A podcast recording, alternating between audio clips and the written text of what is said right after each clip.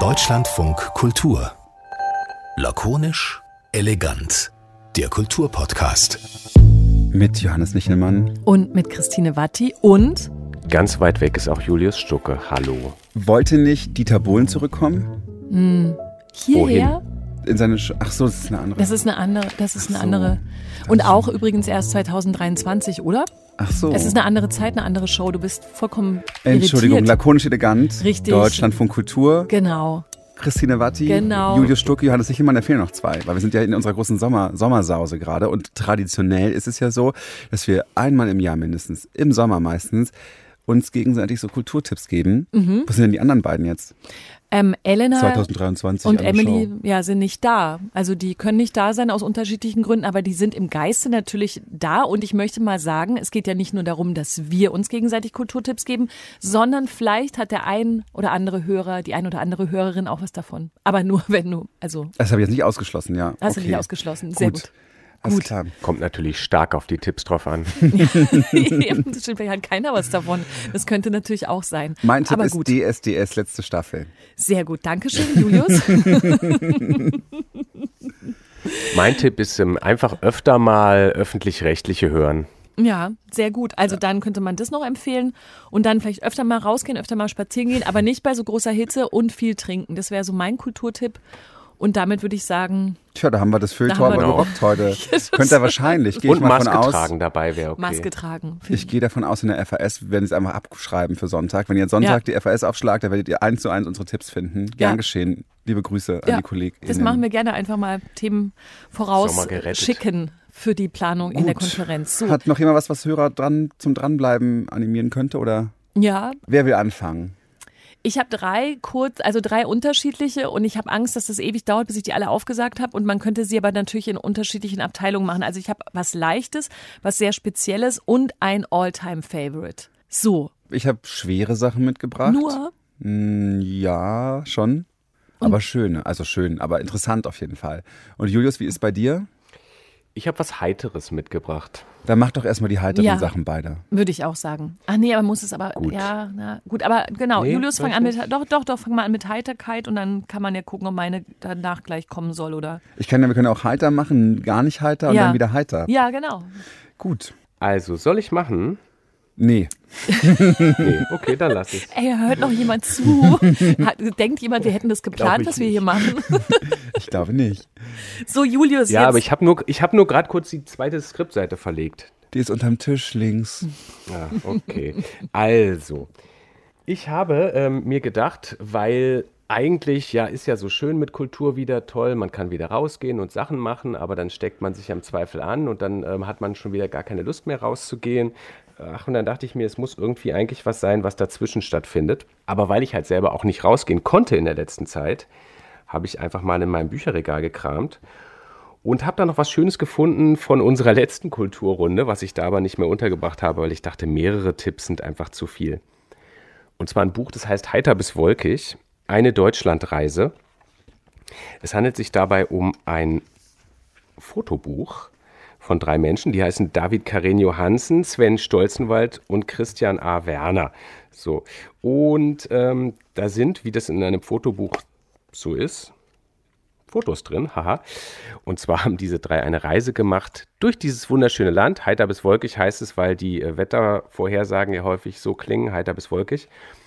Und dann haben die Fotos gemacht von Deutschland, wie es auch sein kann. Und ich finde, das ist ein wunderbares Buch, um sich an die äh, 80er Jahre und 70er Jahre Seiten Deutschlands zu erinnern, Wer es die mitgemacht es aber hat, ne? offensichtlich im 21. Jahrhundert auch noch gibt.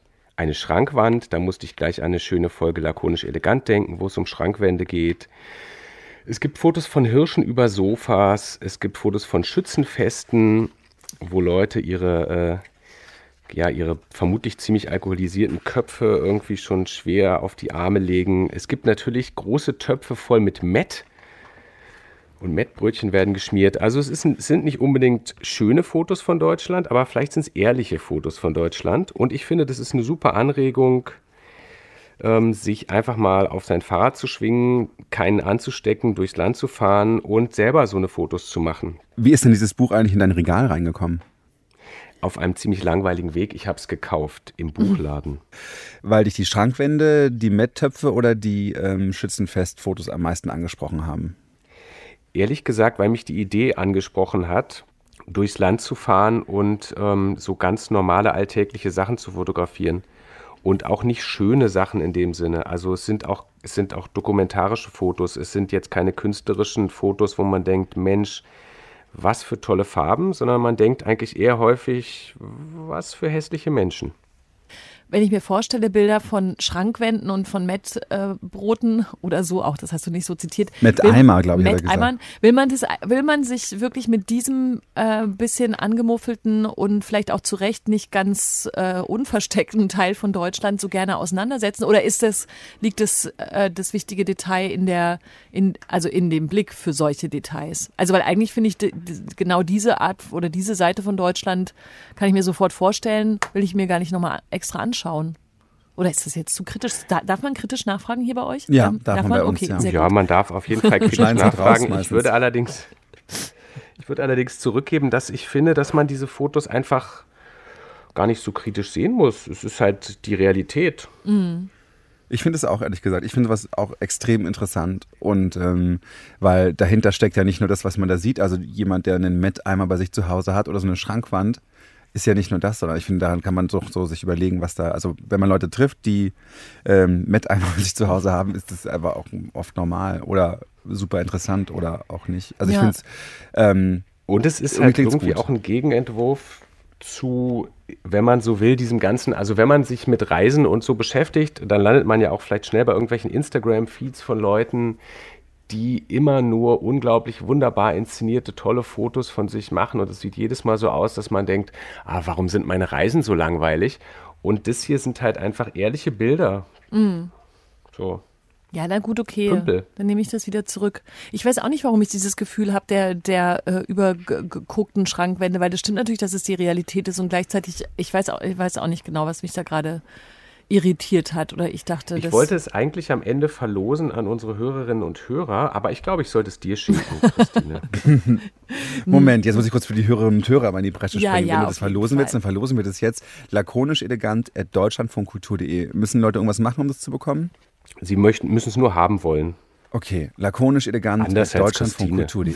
Ansonsten genau, wir sagen, wenn es bis zum 29. Äh, Juli mhm. keine Einsendung gibt, dann erhält Christine. Das ist die große, lakonische, elegant Wette. Okay, und ich ähm, prüfe derweil mein inneres Verhältnis zu Schrankwänden und Metteimern.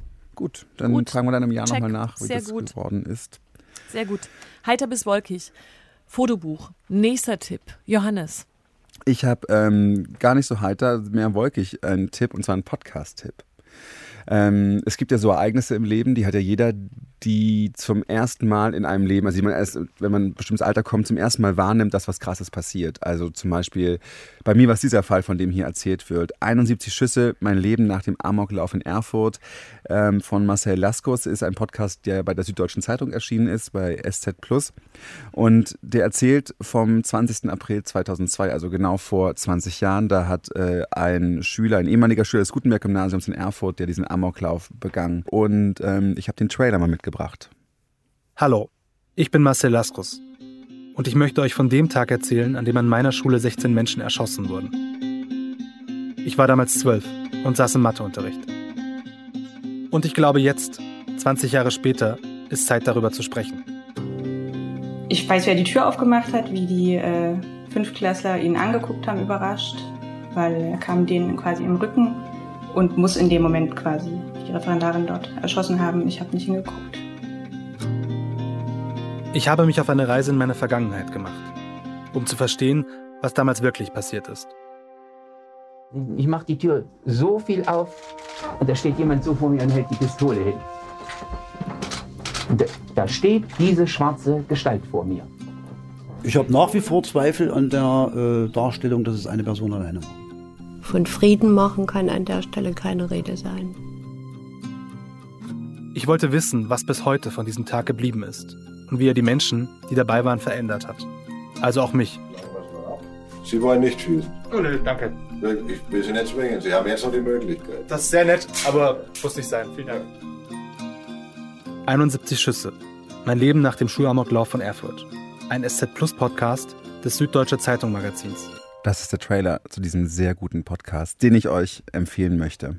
Äh, ich war damals zwölf, würde ich sagen, genau, gerade fast 13 und habe dann zum ersten Mal, also war völlig unter Schock und weiß noch ganz genau, wie sich das angefühlt hat. Und dieser Podcast mh, geht dahin zurück, weil der Marcel Laskus war auch zwölf Jahre alt zu dem Zeitpunkt und der war in dieser Schule. Also er war, hat es hautnah mitbekommen und hat eigentlich gedacht, er ist darüber hinweg und gerade in der ersten Folge, die großartig ist, ähm, geht er so zurück, weil er halt Journalist ist und ich denke, ja gut, wäre jetzt ja wieder 20 Jahre, kann man ja wieder was drüber machen und geht da auf eine ziemliche ähm, Reise auch zu sich selbst und, und zu den Leuten und ähm, hat auch anfänglich seltsame Ideen für den Podcast, die sich also zum Beispiel wieder zu einem Schießstand gehen. Äh, der Amokläufer damals war ja auch mit äh, Schützenverein und so, glaube ich, verbandelt. Der wollte so wie nachfühlen. Keiner hat dann gemerkt, dass er möchte eigentlich gar keine Waffe in der Hand halten. Und diese seltsame Idee, die, ja, die, die ähm, wächst so in diesen, dieser ersten Folge beispielsweise. Und ähm, es ist einfach extrem, extrem spannend, sich diese Geschichte anzuhören. Sie spricht mit sehr vielen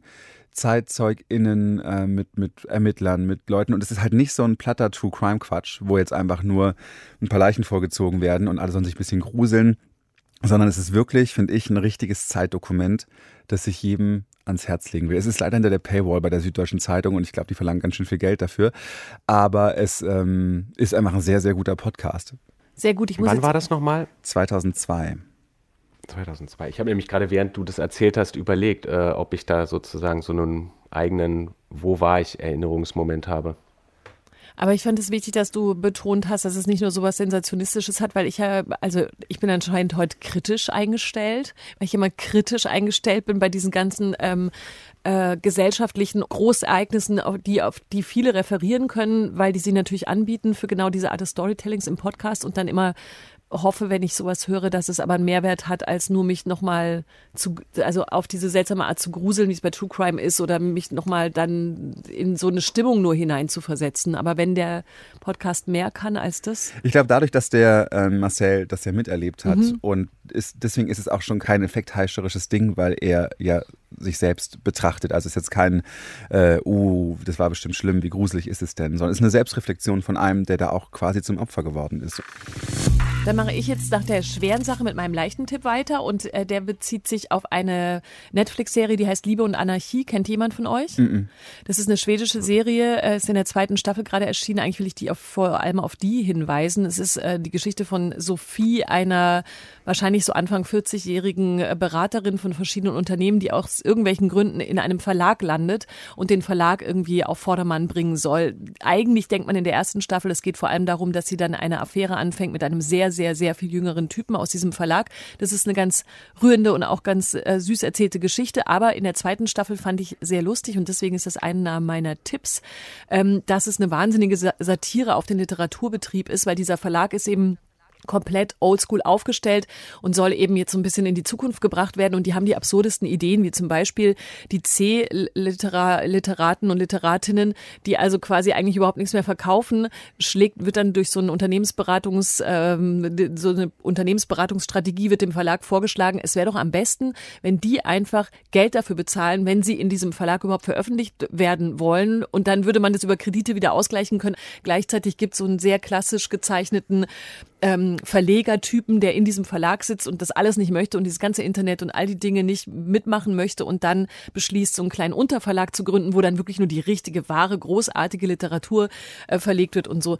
Ich fand halt lustig, dass es, dass ausgerechnet ein Verlag in so einer Mainstream-Serie so das Ziel der ganzen äh, Geschichte ist, inklusive auch übrigens der schönen Situation, wie die gesamte schwedische Verlagswelt dann sich zwei Tage auf einem Schiff aufhält. Die machen so einen Ausflug, so buchmessenartig. ist eigentlich ganz schön und es ist sehr unterhaltsam und äh, befindet sich halt in der Welt, wenn wir schon hier über Kulturtipps reden, in der möglicherweise der die eine andere dieser unserer Hörerinnen sich vielleicht auch schon mal aufgehalten hat oder zumindest gerne mal reinschauen will. Und das ist wirklich so, da wird jedes Klischee nacherzählt und auf die Spitze getrieben. Da bleibt kein Klischee trocken, habe ich gesagt.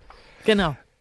Aber dass man zum Verlag Geld mitbringen muss, um sein Buch zu veröffentlichen, ist doch voll normal, oder? Also es passiert doch Ständig. Ja, ja. ich- Das ist ein Freund von mir hat auch ein Angebot bekommen von einem gar nicht so unrenommierten Verlag, ein Buch zu schreiben zum Thema, wo man einen Film drüber gemacht hat und sollte 5000 Euro bezahlen, dass sie das verlegen. Und sollte das dann in dem Gewinn über diesen 5000 Euro liegen, dann würde er Geld erhalten. Ah, siehst du, das also das Risiko liegt komplett bei dem Autor. Das ist nämlich auch Literaturbetrieb. Es gibt so einen Typen bei Instagram, der wird mir als Werbung immer eingespielt, äh, der auch mir in fünf Schritten zeigen will, wie ich mein eigenes Buch schreibe.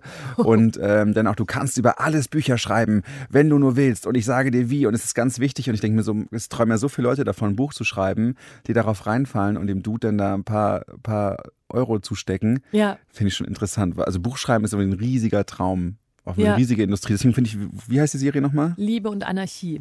Liebe und Anarchie. Also muss ein bisschen äh, Lust haben auch auf diese Liebesgeschichte. Das weiß ich nicht, ob alle Lust haben, sich genau das mal anzuschauen, wie so eine Anfang 40-jährige Frau mit einem 20-jährigen Dude ihre gesamte Familie aufs Spiel setzt und so. Ich habe als Kind das gesamte ZDF-Vorabendprogramm geguckt. Ich kann's, ich, ich guck's mal- noch weiter. Du guckst auf jeden Fall weiter. Sehr, sehr gut, genau. Nee, ich finde es gut. Also ich, ich mochte das ganz gerne und finde, das ist Und komme ich da auch mit als Nicht-Literaturbetrieb-Kenner? Ich finde schon. Und man ke- erkennt irgendwie Leute wieder, die so als Typen so gezeichnet sind. Man könnte auch sagen, es sind halt Kulturmenschen. Aber es ist Satire natürlich. Ne? Und, ähm, aber dafür vielleicht für den Sommer als leichter Tipp passend, würde ich sagen. Ich hatte Spaß.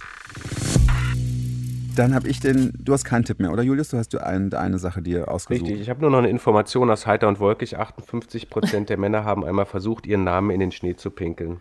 Siehste, das, das habe ich befürchtet. Ja, ich will es auch nicht gewinnen, jetzt mal das Buch.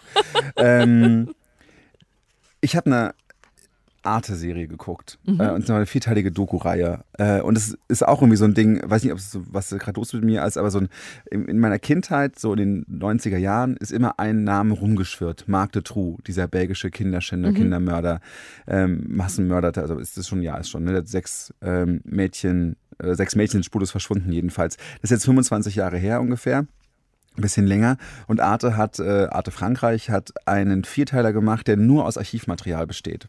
Und ein paar Interviews. Also so ein paar, so ein Polizist wird interviewt und so ganz wenige Leute. Aber es besteht nur aus dem Nachrichtenmaterial, aus Fernsehshows von diesem Fall. Und wir hören mal ganz kurz in den Anfang. Message à Julie. Nachricht an Julie. Julie, ma Schatz, chérie. Ich hab's dir nicht oft genug gesagt. Ich liebe dich. Wir warten und hoffen inständig, dass wir dich bald finden. Papa, Mama, Maxim und die ganze Familie.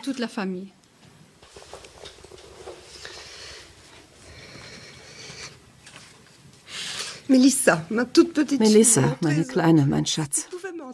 Du sollst wissen, dass deine Mama, dein Papa, dein Bruder, die ganze Familie, all unsere Freunde nur noch eines tun, seit du weg bist.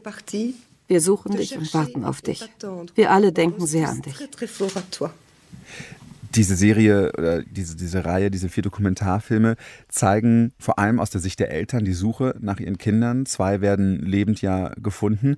Und es ist wirklich extrem erstaunlich, wie dieser Fall, der Belgien ja auf den Kopf gestellt hat, das erfährt man darin. ne? Also wie das die Politik erschüttert hat. Es gab Rücktritte, es gab Vermutungen, dass äh, Leute aus der Regierung in diesem Fall auch involviert sind, Leute von der Polizei und so weiter. Ähm, es ist unglaublich, wie der dokumentiert ist. Also das wirklich, man hat das Gefühl, jeder Tag ist, ist quasi wie Truman Show live ausgestrahlt worden. Und ähm, man sieht, wie dieser am Anfang zwei Mädchen verschwinden auf einer Straße irgendwo in, auf dem Land. Und am Ende Brüssel Straßen voll sind mit hunderttausenden Leuten, die demonstrieren. Ähm, es ist total schwer anzugucken. Also muss ich genau überlegen, ob man jetzt gerade bereit ist, das zu gucken. Ähm, noch bis zum 7.8. übrigens nur noch Zeit, dann geht's aus der Mediathek wieder raus bei Arte.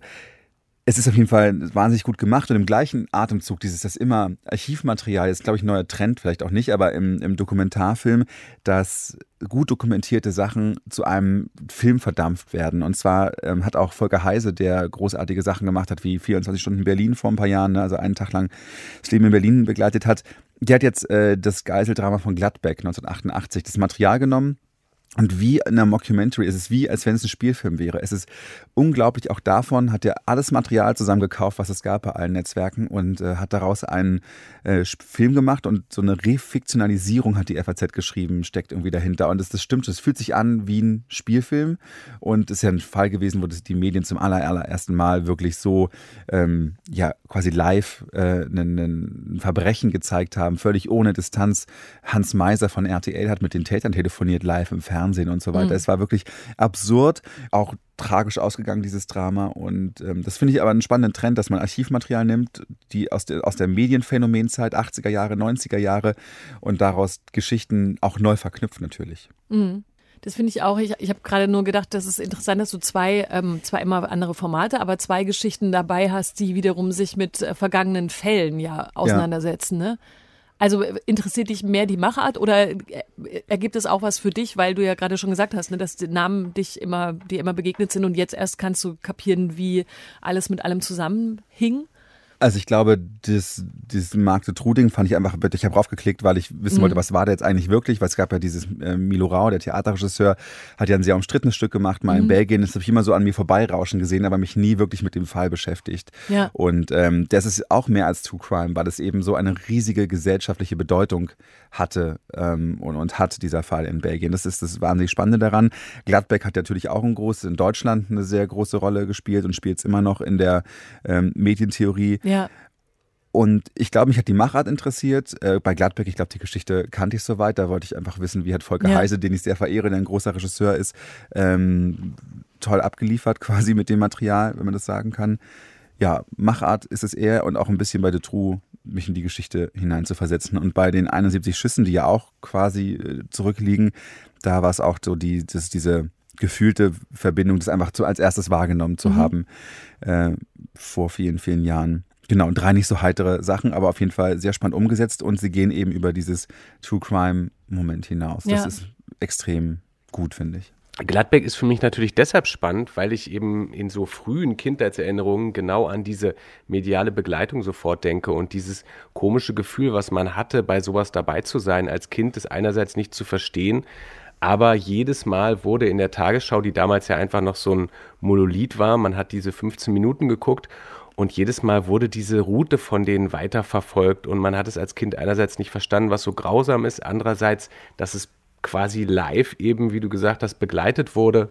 Also das ist schon eine ganz krass starke Medienerinnerung für viele sicher, die in dem Alter eben Kinder, Jugendliche waren. Also quasi, was für mich äh, der Amoklauf von Erfurt war, ist dann für dich Gladbeck. Vielleicht haben wir es doch mhm. gefunden. Ja. Mhm. Ja. Ähm, mein, ich habe noch zwei Sachen dabei, die kann ich noch mal kurz vorstellen. Die sind meine Kulturtipps sind so ein bisschen kramladig, habe ich das Gefühl. Also diese Serie einerseits und andererseits habe ich noch so einen Alltime favorite den ich auch lustigerweise vor ein paar Wochen schon mal im Studio dabei hatte, als wir mit 54 Books über Tagebücher gesprochen haben. Das ist dann da am Ende rausgefallen. Dabei hatte das äh, Buch, was ich dabei hatte, eigentlich für das Tagebuchthema die schönsten, den schönsten Titel, nämlich I Seem to Live. Und das ist äh, eins von äh, ein, oder ich beziehe mich gerade auf den ersten Band sozusagen Aussagen von Jonas Mekas oder Jonas Mikas, litauisch-amerikanischer Filmregisseur, ähm, der äh, seine Erinnerungen in dem ersten Band von 1950 bis 1969 zusammengefasst hat. Und ich finde, das ist so ein, deswegen ist es so ein immer äh, Favorit in meiner Welt, weil das, es ist ein sehr dickes Buch. Es ist ein Buch, in dem man immer blättern kann und sich mit einzelnen Bestandsaufnahmen oder Beobachtungen von ihm auseinandersetzen kann und es dann wieder zur Seite legen kann. Vielleicht kann man zu Mekas noch wissen, dass er eben Filmregisseur war, Autor, Kurator, litauisch-amerikanischer Background, der irgendwann von den Nazis inhaftiert war, wurde 1944 und dann irgendwann in den USA gelandet ist und alle, also der sein ganzes Leben einerseits als Filmmensch dokumentiert hat, indem er wirklich mit der Kamera durch New York gelaufen ist und einfach gefilmt hat, was da passiert, ohne dass es irgendwie einen Kontext brauchte oder ohne dass es irgendwie einen Auftrag haben musste. Es war immer so, als würde er sich ständig selber bestätigen, dass er da ist und dass er existiert und das eben auch in diesen Tagebüchern, die teilweise nur Momente sind des Lebens in New York, aber teilweise auch größere Gedanken natürlich auch zu seiner zu seiner Geschichte, seiner familiären Geschichte, seiner Migrationsgeschichte. Das ist jetzt mega zusammengefasst. Also das sind sehr ausführliche Texte teilweise und es fiel mir im Kontext Tagebuch ein, weil es ja selten so Sachen gibt, bei denen klar ist, die will ich auf jeden Fall in Buchform haben und nicht digital. Die kann man rausnehmen, drin rumblättern und sie wieder zurückstellen und, ähm, und sich aber mit einer Person immer wieder beschäftigen und genau über dieses Format des Tagebuchs tatsächlich. Dieses Buch, es liegt hier auf dem Tisch, mhm. ist wie, das ist sehr schwer, oder? Ja, gut, es ist nicht so schwer, aber es ist riesig, es ist wahnsinnig groß und dick ja. und voll. Genau. On my way to Millbrook. Über wie viele Jahre Tagebuch? Äh, für 1950 bis 1969. Das sind 19 Jahre. wow. Das sind 19 Jahre, genau. Und das mag ich einfach total gerne und würde das als Kulturtipp nochmal anbringen, weil es neulich nicht mehr richtig reingepasst hat. Und meine, mein letzter Kulturtipp ist super speziell, aber das hat mich die ganze Zeit beschäftigt, weil ich mich in, diesem, in diesen Wochen auch viel mit der Dokumenta beschäftigen musste, aus beruflichen Gründen und ich die ganze Zeit darüber nachgedacht habe, über so Kontextualisierung von Kunst und war dann, das hört sich jetzt so richtig an wie Kulturpodcast, Leute, ich war neulich in der Neuen Nationalgalerie in Berlin Oh. ich habe mir einfach mal äh, die Sammlung Kunst der Gesellschaft 1900 bis 1945 angeschaut und also das ist eine Sammlung, die jetzt wieder ausgestellt wird und äh, dort in der Ausstellung gibt es eine Ecke und deswegen ist es vielleicht auch interessant für Leute, die jetzt nicht in Berlin in die neue Nationalgalerie gehen wollen, weil es um was ganz anderes geht. Da gibt es eine Ecke, bei der ich erst dachte, das ist so der Kindermaltisch, den es ja manchmal in Museen gibt, war es auch, aber es, ich habe ein Heft entdeckt, das heißt erweiterte Perspektiven, Prismen.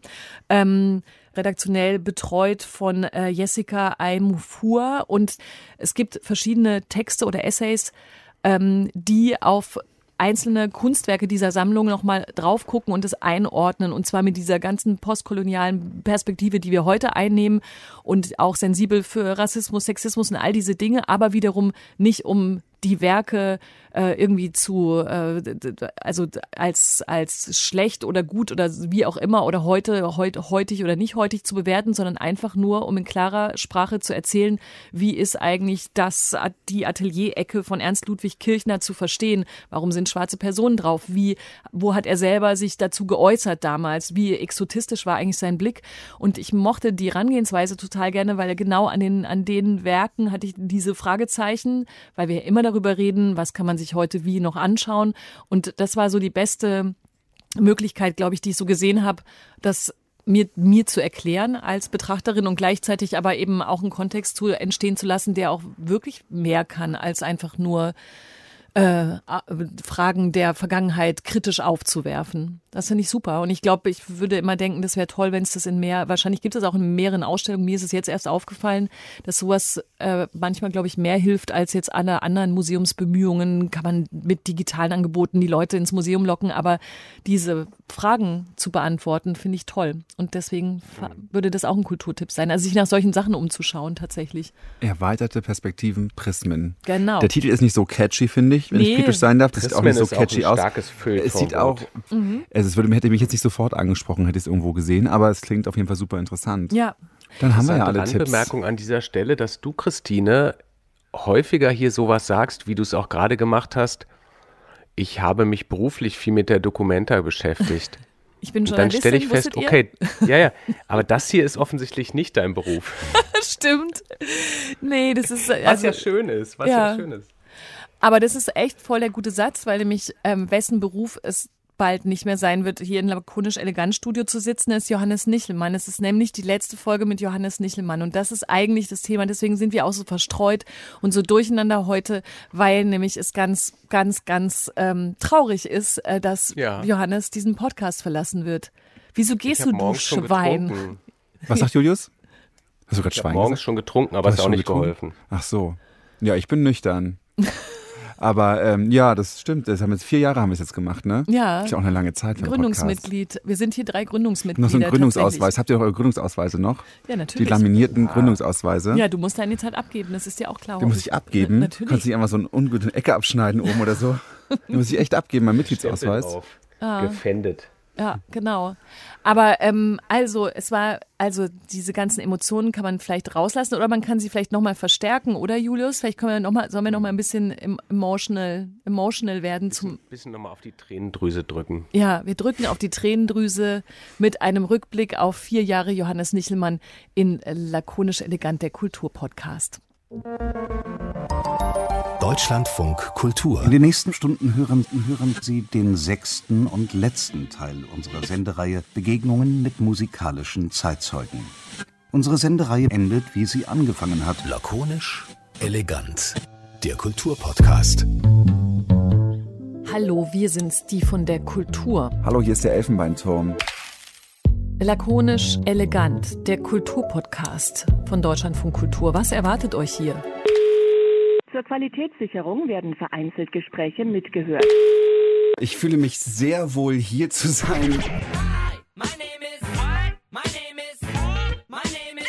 Johannes. Mein Name ist Elena Gorges. Nein, dein Name ist Johannes Nichelmann. Da im Garten ist das. Ist das nicht Johannes? Mein alter Jugendfreund? Christine, ich wollte mich noch der dir verabschieden. Wieso denn verabschieden? Du weißt, ich habe lange nachgedacht und ich habe mir eben ein Ticket gebucht und werde jetzt gleich nach New York fliegen. Aber du kannst mich doch nicht hier so zurücklassen. Es tut mir leid, aber die letzten Monate haben mir gezeigt, dass ich nicht ich selber war und dass sich was verändern muss für uns beide. Tritt mir nicht auf meinen Johannes! Aua, Emily kneift mich! Äh, Ruhe in Studio 1. Mhm. Wir gehen eigentlich so nicht miteinander um. Aber es war auf jeden Fall sowas, was man damals Lagerfeuer nannte, was es schon lange nicht mehr gibt. Lustig und schlau. Eine gute Kombination. Braucht das Publikum das nicht mehr Lustig und schlau. und braucht jetzt einfach nur so einen Nostalgie-Moment. Einfach so schön war es gewesen in der Zeit. Mit deinem kleinen Koffer in der Hand verschwindest du in der Nebelwand. Verabschiedet sich in die Wochenpause. Nächste Woche sind wir wieder da, vermutlich mit Christine Wattic. Ich war mindestens 24 bis 48 Stunden sehr gerührt. Nur 48 Stunden? Ja, danach nicht mehr. Danach war ich wieder eiskalt vorbei. wie sonst. Das ist ja heute eine andere Folge als sonst. Guck mal, wir sind gar nicht im Studio. Nee, weil wir festgestellt haben, dass wir am sichersten sind im Auto. Du hast es festgestellt, du hast es in irgendeinem Verschwörungsmythen-Blog gelesen wahrscheinlich. Aber auch kracht der Himmel ein und die Sonne, sie hört auf zu scheinen und die Nächte werden endlos sein. Ich möchte noch mal ganz kurz über Erich Honecker sprechen an der Stelle. Ähm, hättest du einen Bonbon, den er dir geschenkt hat, aufgelutscht? mhm. Welcher Geschmack? Jetzt Mhm. verrate es. Erdbeer? mal ein bisschen Mischung aus Schrankwand und alten Teppich. Oh, bitte, bitte geh nicht so, geh nicht so, bitte bleib. Äh, bei Familie Nichelmann sah das so aus, Samstagnachmittag äh, auf unserem, in einem dieser Versandhäuser bestellten Wohnzimmertisch. Darunter lagen, also auf diesem Tisch gab es so Ablagen unten drunter und da lagen diese Kataloge, die dreimal so dick waren wie die Dinger heute. Und dann äh, hat meine Mama das Telefon genommen. Guten Tag, Nichelmann, ich wollte gerne was bestellen. Nordpol, Ida, Cäsar, Heinrich, Emil, Ludwig und ein ganzer Mann. Und hat dann die Nummer angefügt. Und äh, deswegen kann ich meinen Namen so toll buchstabieren, weil das bei uns jedes Wochenende, was ich jedes zweite, dritte, vierte Wochenende der Fall war. Und mein Bruder und ich wurden dann immer ins Wohnzimmer zitiert und durften uns was aussuchen. Ja, genau. Und ich fand es wirklich immer grottenhässlich, aber ich dachte mir, gut, ne, geschenkt ist geschenkt, nehme ich es halt. Und dann kam dieses Paket an und diese Ware hat auch immer furchtbar gerochen.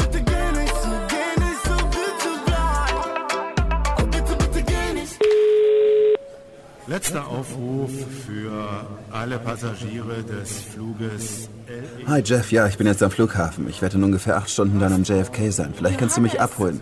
Johannes! Augenblick, ich rufe dich gleich zurück, Gehen Sie Jeff. zur Seite.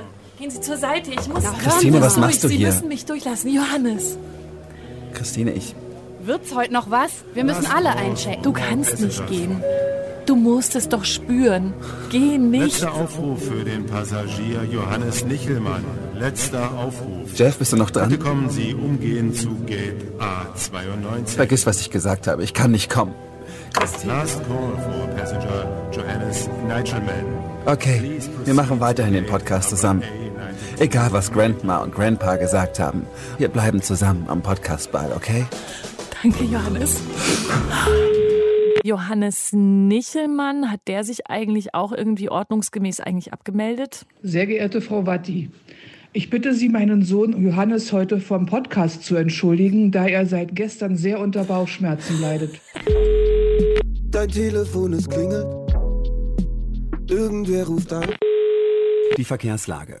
A1 Münster Richtung Bremen zwischen Längerich und Osnabrück Nord. Unfall, Zeitverlust 25 Minuten, 10 Kilometer stockender. Verkehr. Ey, das ist A1 Köln Koblenz Richtung Trier zwischen Föhren und Dreieck Mosetal vorausgehendes Ereignis 5 Kilometer Macht er aber ganz souverän, ne? A3 Frankfurt Richtung Köln Vorausgehendes zwischen Neustadt, Ereignis. Als wäre alles so wie immer. Doch du gehst nicht mehr ran. Diese Rufnummer ist uns nicht bekannt. Bitte fragen Sie bei der Auskunft nach. Johannes Nichelmann, bitte geh nicht. Oh Mann, ihr seid ja süß. Vielen, vielen Dank. Aber ich muss meinen Flieger nach New York kriegen. Ja. Jeff hat angerufen und Scheiß Jeff, Jeff, ey. Oh Mann, das waren schöne vier Jahre und es waren ja richtig die äh, Mega-Highlights, unsere Schrankwandsendung mit dem Erich Honecker-Bonbon. Ich wollte mich nochmal entschuldigen bei dem Mann von der ständigen Vertretung in Berlin, äh, von dem Restaurant, das wir den geklaut haben. Der war da sehr stolz drauf. Diesen Bonbon hatte nämlich Helmut Schmidt Erich Honecker geschenkt. Aber nee, umgekehrt. war Erich das Honecker, nicht- Helmut Schmidt. War das nicht sogar auch so, dass deine Eltern echt sauer waren nach dieser Folge, weil die dachten, du hast dieses Bonbon, also du hast ja das Bonbon. Die, weiß ich, war das so? Ja, du hast es auf jeden Fall damals erzählt, dass es eine kurze Verwirrung gab, ob du das Bonbon jetzt wirklich mitgenommen Ach so, ja, hast. das kann sein. Das ist die, die Verwirrung, ja, das kann sein. Aber ja, das war wirklich meine Mama, ne, die, die mich entschuldigt hat, wie in einem Entschuldigungsbrief. Ja. Früher im Mutti-Heft. Das hat alles übrigens Julius Stucke natürlich produziert, weil Julius Stucke unser Superproduzent, der dieser Super-Collagen ist, möchte ich nur mal kurz sagen. Aber ich habe es, als ich es gehört habe, habe ich auch gedacht, Julius, wahrscheinlich ging es dir auch so. Was, wir haben echt schon ganz schön viel tolle Sachen gemacht. Und wir, man muss auch sagen, Mhm. wir haben bis Corona ganz schön viel tolle Sachen gemacht. Dann haben wir natürlich tolle Podcasts gemacht, aber dieser ganze, das ganze Unterwegssein ist bis auf die Autotour. Ich meine, wir waren auch mal zusammen in Wien und wir waren in Budapest und das ist schon auch eine andere Form von Podcast geworden. Das muss man auch ganz klar sagen. Das müssen wir wieder machen. Ja, das müssen wir wieder machen. Dann müsst ihr das ohne mich machen, okay? Ja, aber das ist schrecklich, dass das, wir das ohne dich machen müssen. Also, Ja. Und so lustige Collagen kann es auch nicht mehr geben, weil einfach das witzige Nichelmann-Material fehlt. ja, jetzt wird's hier halt nicht mehr witzig. Jetzt Ernst. zieht hier der Ernst ein in diesem Podcast. Herr Ernst, das ist dein Nachfolger übrigens. Ach so, den habt ihr schon, der stand das hier draußen vor dem Studio, deswegen hat er mich so angegrinst. Ja. Ach so, na gut, ich bleib doch. Der kriegt natürlich das Doppelte. Das ist allerdings auch wahr. Aber darüber jetzt keine, äh, wollen wir keine Worte mehr verlieren, sondern danke, Johannes Nichelmann. Das war das Tollste, dass du hier bei diesem Podcast dabei warst. Danke, dass du da warst und äh, ich hoffe, wir sehen uns bald mal wieder. Danke, ich, ich hoffe, dass wir uns bald mal wiedersehen. Ja. Und ähm, ich werde euch immer mein Podcast-Herzen behalten. Wir dich eh auch. Ihr könnt Deep Doku hören ab August. Du bist lakonisch elegant. Forever. Das war's für Ihr seid heute. forever in meinem Herzen.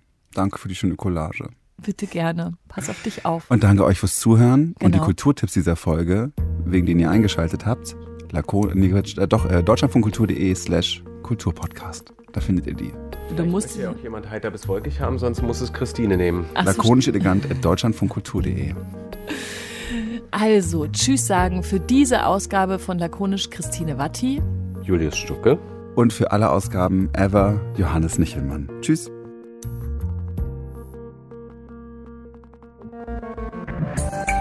Mehr von Deutschlandfunk Kultur hören Sie auch in unserer App. Der DLF Audiothek. Jetzt kostenfrei herunterladen für Android und iOS.